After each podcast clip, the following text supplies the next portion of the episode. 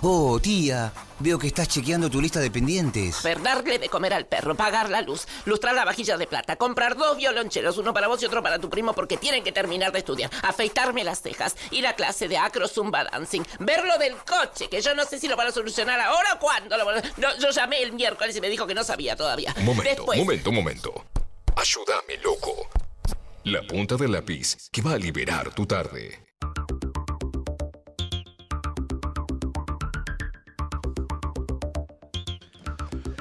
Bueno, uno de los eventos eh, que ocurrió durante la última dictadura, de lo cual es un evento que generalmente se tiene muy presente, pero no eh, con el grado de importancia y de trascendencia que tuvo, fue la conferencia de prensa, una conferencia de prensa muy conocida, conocida por una de las frases eh, que más resuenan de Jorge Rafael Videla sobre los desaparecidos, pero fue una conferencia que tuvo una importancia singular en lo que fue el proceso de pérdida de poder de Jorge Rafael Videla. Una conferencia que se supone que es, digamos, un evento en el cual uno eh, va a comunicar o va a eh, impulsar algo, terminó siendo eh, algo que contribuyó a una pérdida muy importante de poder de Videla. Pero vamos al contexto primero para entender qué pasaba en ese momento en el país para que se llegue a esa conferencia que ocurrió en diciembre del 79. Vos venías principalmente después de un año del golpe de Estado con una interna dentro de las fuerzas militares. Una interna entre dos de los personajes más importantes que tenía la dictadura. Uno, Jorge Rafael Videla, el eh, general del ejército, es decir, de la infantería. Y eh, Emilio Macera, que era el almirante, digamos, el comandante de la Marina. Eh, y a la sazón vicepresidente de facto de ese gobierno militar. ¿Qué más era? Quería ser como estar a la par, ¿o no? De, de- de Sí. Videla, ¿no? Sí, pero lo que empieza a pasar des- cuando ya, digamos, pasa todo lo que es la vorágine del golpe y los meses posteriores, es una di- diferencia de concepto que tenían sobre cuál era el rol que tenía que jugar la dictadura en el marco de la historia y de la sociedad argentina. Eh, porque lo que empieza a pasar es que eh, Macera, que era, a mi entender, bastante más inteligente que el resto de los oficiales que formaban la Junta Militar, empieza a pensar en el post-dictadura. Eh, y empieza a plantear algo que en ese momento el resto no se imaginaba, que era esto de, bueno, ¿qué pasa después?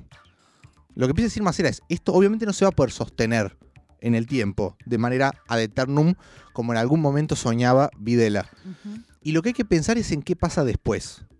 Entonces, lo que decía Macera es, hay que ir, eh, digamos, recorriendo un camino de apertura democrática y hacerlo relativamente rápido para que nosotros como militares podamos intervenir sobre esa nueva democracia como un espacio político. De hecho, yo lo, lo escuchaba a Javier Timboli que decía que lo que quería hacer Macera bastante temprano en la dictadura era blanquear a quienes habían matado, a quienes eh, eh, blanquear eso y llamar a un plebiscito, decir como, bueno, nosotros hicimos esto, eh, poner un plebiscito y que la sociedad diga si había estado bien o no, y luego ir a elecciones, es decir, se sentía muy apoyado, ¿no? Sí. Bueno, la dictadura también es justo decir que durante sus principios es difícil de mensurar, ¿no? O de darle número, pero tenía un respaldo popular, más allá de que no llega con los votos. Eh, digo, no, no había una mala imagen al principio, por lo menos a nivel generalizado, de la idea esto de dar un golpe de Estado a un proyecto político que estaba, digamos, mostrando muchos problemas, muchos inconvenientes y una gran violencia en las calles, como era, digo, ese final del gobierno de Isabel Perón. Eh, entonces, a partir de ahí, sí, Macera tenía una cabeza mucho más política que todo el resto. Él quería una apertura democrática y él, de hecho, lo que quería era ser presidente democrático. Eh, es el objetivo de Macera. Y de hecho, lo que hace Macera es increíble, porque sí, no sé si fueron a la ESMA, pero en la ESMA hay toda una parte en la que se muestra cómo eh, Macera hizo funcionar en el medio de la ESMA casi como un búnker de campaña. Te- eh, Tenía un diario, de hecho. tenía un diario, eh, escribía gacetillas para los medios de comunicación, tenía diseñadores, tenía toda eran gente, eran detenidos a los que él les ofrecía una mejor condición de vida, entre comillas, dentro de lo que era el centro de detención, a cambio de que ayuden a ese proyecto político que tenía Macera, de propaganda, eran diseño de estrategias políticas, era diseño de, logotipos y diseñadores, eran gente que, que podía pensar la política de una manera distinta, digamos. Se hizo de un búnker político, digamos, un armado político con detenidos eh, para esto, para impulsarse políticamente de cara a eh, una eventual apertura democrática. Lo que pasa es que lo que planteaba Macera, y vos fíjate, digo, qué nivel de eh, previsión, a diferencia del resto que tenía, que decía, la apertura tiene que ser rápida, porque ahora tenemos cierto nivel de respaldo. Si nosotros desgastamos el proceso militar, vamos a llegar sin ese respaldo al- a, esa apertura que va a terminar siendo a los golpes y no- lo que nos espera a nosotros va a ser negativo después de todo lo que estamos haciendo Tal cual como pasó. tal cual como pasó. Entonces, bueno, empieza a insistir en esa línea con un Videla que si bien no planteaba abiertamente, che, nos quedamos para siempre, era una cuestión más de, la bancamos, la bancamos, la bancamos, estamos, hacemos. Al estilo Pinochet, quizás. Exacto, exacto. Entonces, empieza a darse esa interna en el que Macera lo empieza a pinchar y a desgastar a Videla. ¿Qué pasa? Pasan los años. Ya para fines de 79 habían pasado tres años y medio, casi cuatro años desde el golpe. Casi cuatro años, eh, tres años y nueve meses. Que es un periodo presidencial ahora, digo. Cuatro años pasan cosas que te van desgastando un liderazgo. Sí. Eh, y digo, para pensar lo que pasaba en ese momento, vos tuviste Mundial del, del 78 con la presencia de medios internacionales que entrevistaban a madres de Plaza de Mayo, inspecciones de organismos eh, internacionales de derechos humanos que venían a la Argentina a controlar qué pasaba, ya se hablaba de desaparecidos, ya se empezaba a hablar de esta cuestión de los que secuestraban, de los que secuestraban, torturaban y mataban. Eh, y además tuviste en abril del 79 el primer paro general que le hace el sindicalismo paro general a la dictadura militar que un poco le mina esta cuestión del miedo que había rondando alrededor de este gobierno militar. Entonces, venía con algunos, eh, con algunos, con algunas piñas encima. La dictadura para el 79. Eh, esto lo aprovecha Macera para intensificar la agresión sobre Videla, a decir, che, este nos está llevando a la ruina, nos va a hacer eh, chocarla, nos va a hacer chocar este proceso y que terminemos perdiendo todos empieza a plantear eso adentro de las juntas militares, empieza a fortalecerse la presión sobre Videla y Videla dice, bueno, bueno, bueno, quieren política, les voy a dar política. Entonces lo que hace es lanzar algo que él llama la convergencia. La convergencia que lanza Videla era como una especie de mesa política en la que quería incluir a los partidos políticos.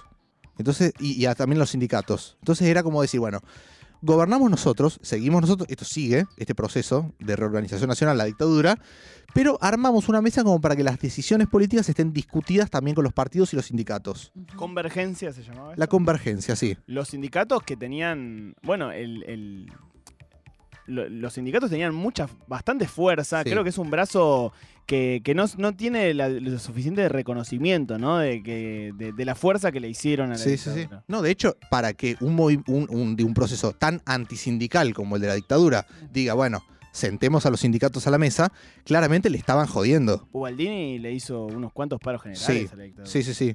Eh, y ya había sucedido el primer paro general eh, que se había sentido muy fuerte. Entonces, est- estaba con estos problemas en ese momento la administración de Videla que dice, bueno, lanza esta convergencia y para lanzarla hace a, otra cosa que no había hecho, que es decir, bueno, necesito, necesitaba mostrarse de alguna manera más abierto, porque tenía los ojos del mundo, eh, ya se hablaba a nivel internacional de lo que pasaba en Argentina, entonces, bueno, era dar una muestra de apertura política, democrática, y una parte de esa apertura era con la prensa. Entonces dice Videla, bueno, convoco a una conferencia de prensa. Esa conferencia de prensa para mí es un hecho eh, crucial en la historia de la dictadura. ¿Es la primera que él daba o ya había hablado? Es la primera que él daba como, eh, en- digamos, lo que había mucho eran los comunicados, en los que él se sentaba frente a una cámara, hablaba, tipo cadena eh, nacional, ponele. claro, tipo cadena nacional, eh, pero no, no este intercambio con periodistas. Entonces, bueno, acá van a pasar algunas cosas que para mí son muy significativas, sobre todo porque se vio, a, a- digo, se vio de manera muy evidente los problemas comunicacionales que tenía eh, Videla por básicamente la falta de training político para eh, discutir públicamente cuestiones, digamos, no era político. Y en esta conferencia quedó claro que no era político.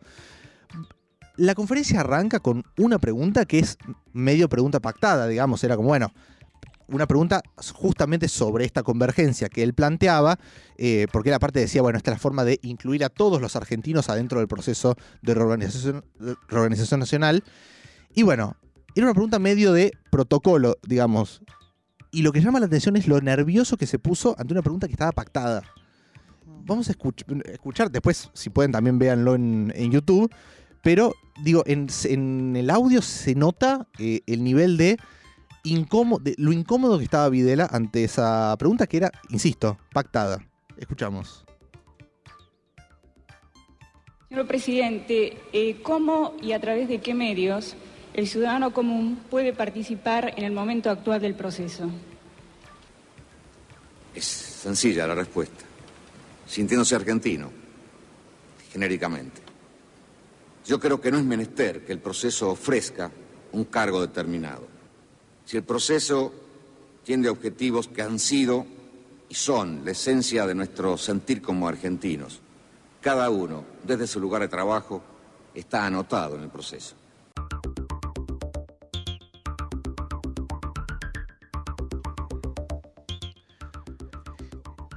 Esa era la primera respuesta de Videla. Después va a haber algunas otras preguntas. Empieza todo este circo de incomodidad fuerte con una pregunta del periodista Oscar Muño, que eh, básicamente le pl- plantea un poco la contradicción que tenía esta propuesta de Videla de la convergencia con la agresividad que la dictadura tenía con los partidos políticos y con las divergencias políticas. Te voy a patear un penal, no tenés por qué saberlo. ¿Sabemos de qué medio era? Eh, Muño no recuerdo qué medio... No recuerdo, ya, ya, ya, ya te... Lo buscamos. Te lo, te lo confirmo, pero, pero, pero bueno, hay dos periodistas, ya vamos a ver cuál es el, el otro también, eh, que de alguna manera, digo, se notaba que no, no habían censurado, eh, básicamente por una confianza que tenían de que todo iba a salir bien. Claro.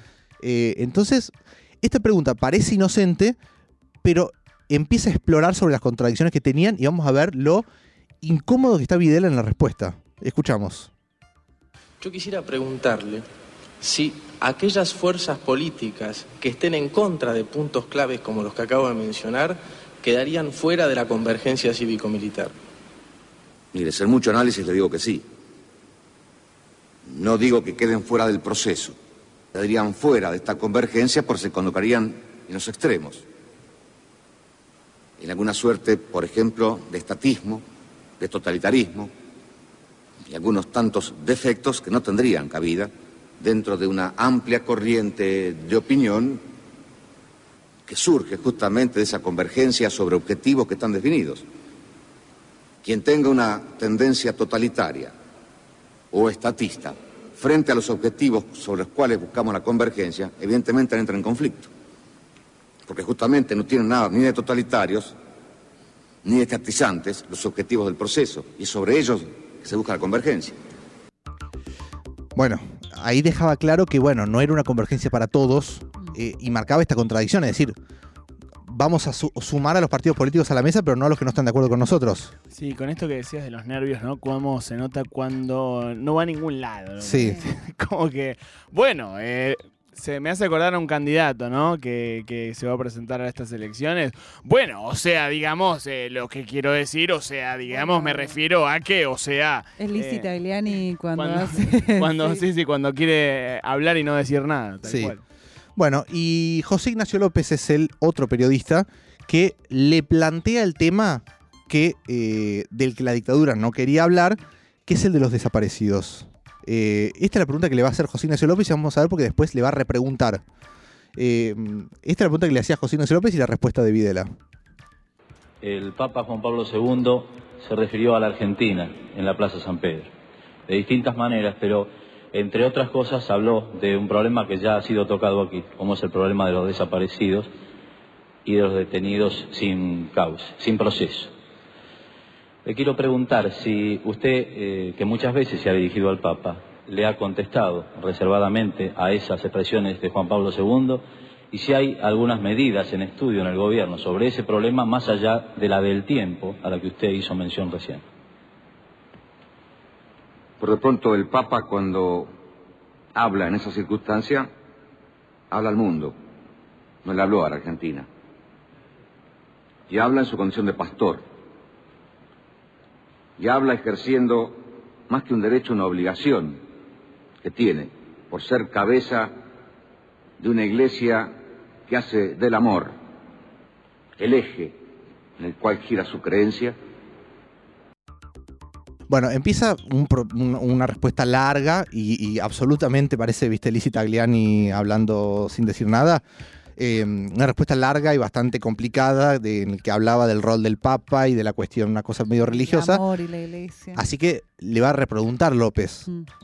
Esta fue la repregunta y viene la conocida respuesta de Videla. Quiero que quede una parte final de su pregunta. ¿Qué más, qué más se va a hacer? Sí, yo le preguntaba si había algunas otras medidas eh, que pudiera estar estudiando el gobierno, porque el Papa en esa ocasión hizo algunas solicitudes, más allá de la referencia que usted hizo al tiempo como factor para solucionar este grave problema. Sí, señor. Y con una visión así cristiana de los derechos humanos, el de la vida es fundamental, el de la libertad es importante, también los del trabajo, de la familia, de la vivienda, etcétera, etcétera, etcétera. Si la Argentina atiende a los derechos humanos en esa omnicomprensión que el término derechos humanos significa. Pero yendo concretamente, porque sé que usted hace la pregunta, no a esa visión omnicomprensiva de los derechos humanos a la que hizo referencia el Papa en forma genérica, sino concretamente al hombre que está eh, detenido sin proceso, es uno, o al desaparecido, que es otro. Frente al desaparecido, en tanto esté como tal, es una incógnita el desaparecido. Si el hombre apareciera, bueno, tendrá un tratamiento X. Y si la desaparición se convirtiera en certeza de su fallecimiento, tiene un tratamiento Z. Pero mientras sea desaparecido, no, puede tener ningún tratamiento especial. Es una incógnita, es un desaparecido. No tiene entidad, no está. Ni muerto ni vivo, está desaparecido. Terminó la conferencia. eh, digo, después de esto vamos a también escuchar el final porque acá Videla se da cuenta de que el eje que era la convergencia estaba, se había corrido absolutamente por una declaración muy fuerte sobre los desaparecidos, que es algo de lo que el mundo estaba empezando a buscar de Videla. Eh, acá Videla se da cuenta y medio que intempestivamente corta la conferencia, la corta así de esta manera que vamos a escuchar. Señores, esta charla, vamos a decirle así, llegó a su fin. Yo estoy satisfecho de haberla provocado. Yo no tengo ninguna duda de haber enriquecido mi experiencia a través de lo que ustedes me brindaron, siendo intérpretes de la inquietud ciudadana e intérpretes de su propia inquietud. Bueno, toda esta pantomima era porque era la primera conferencia justamente.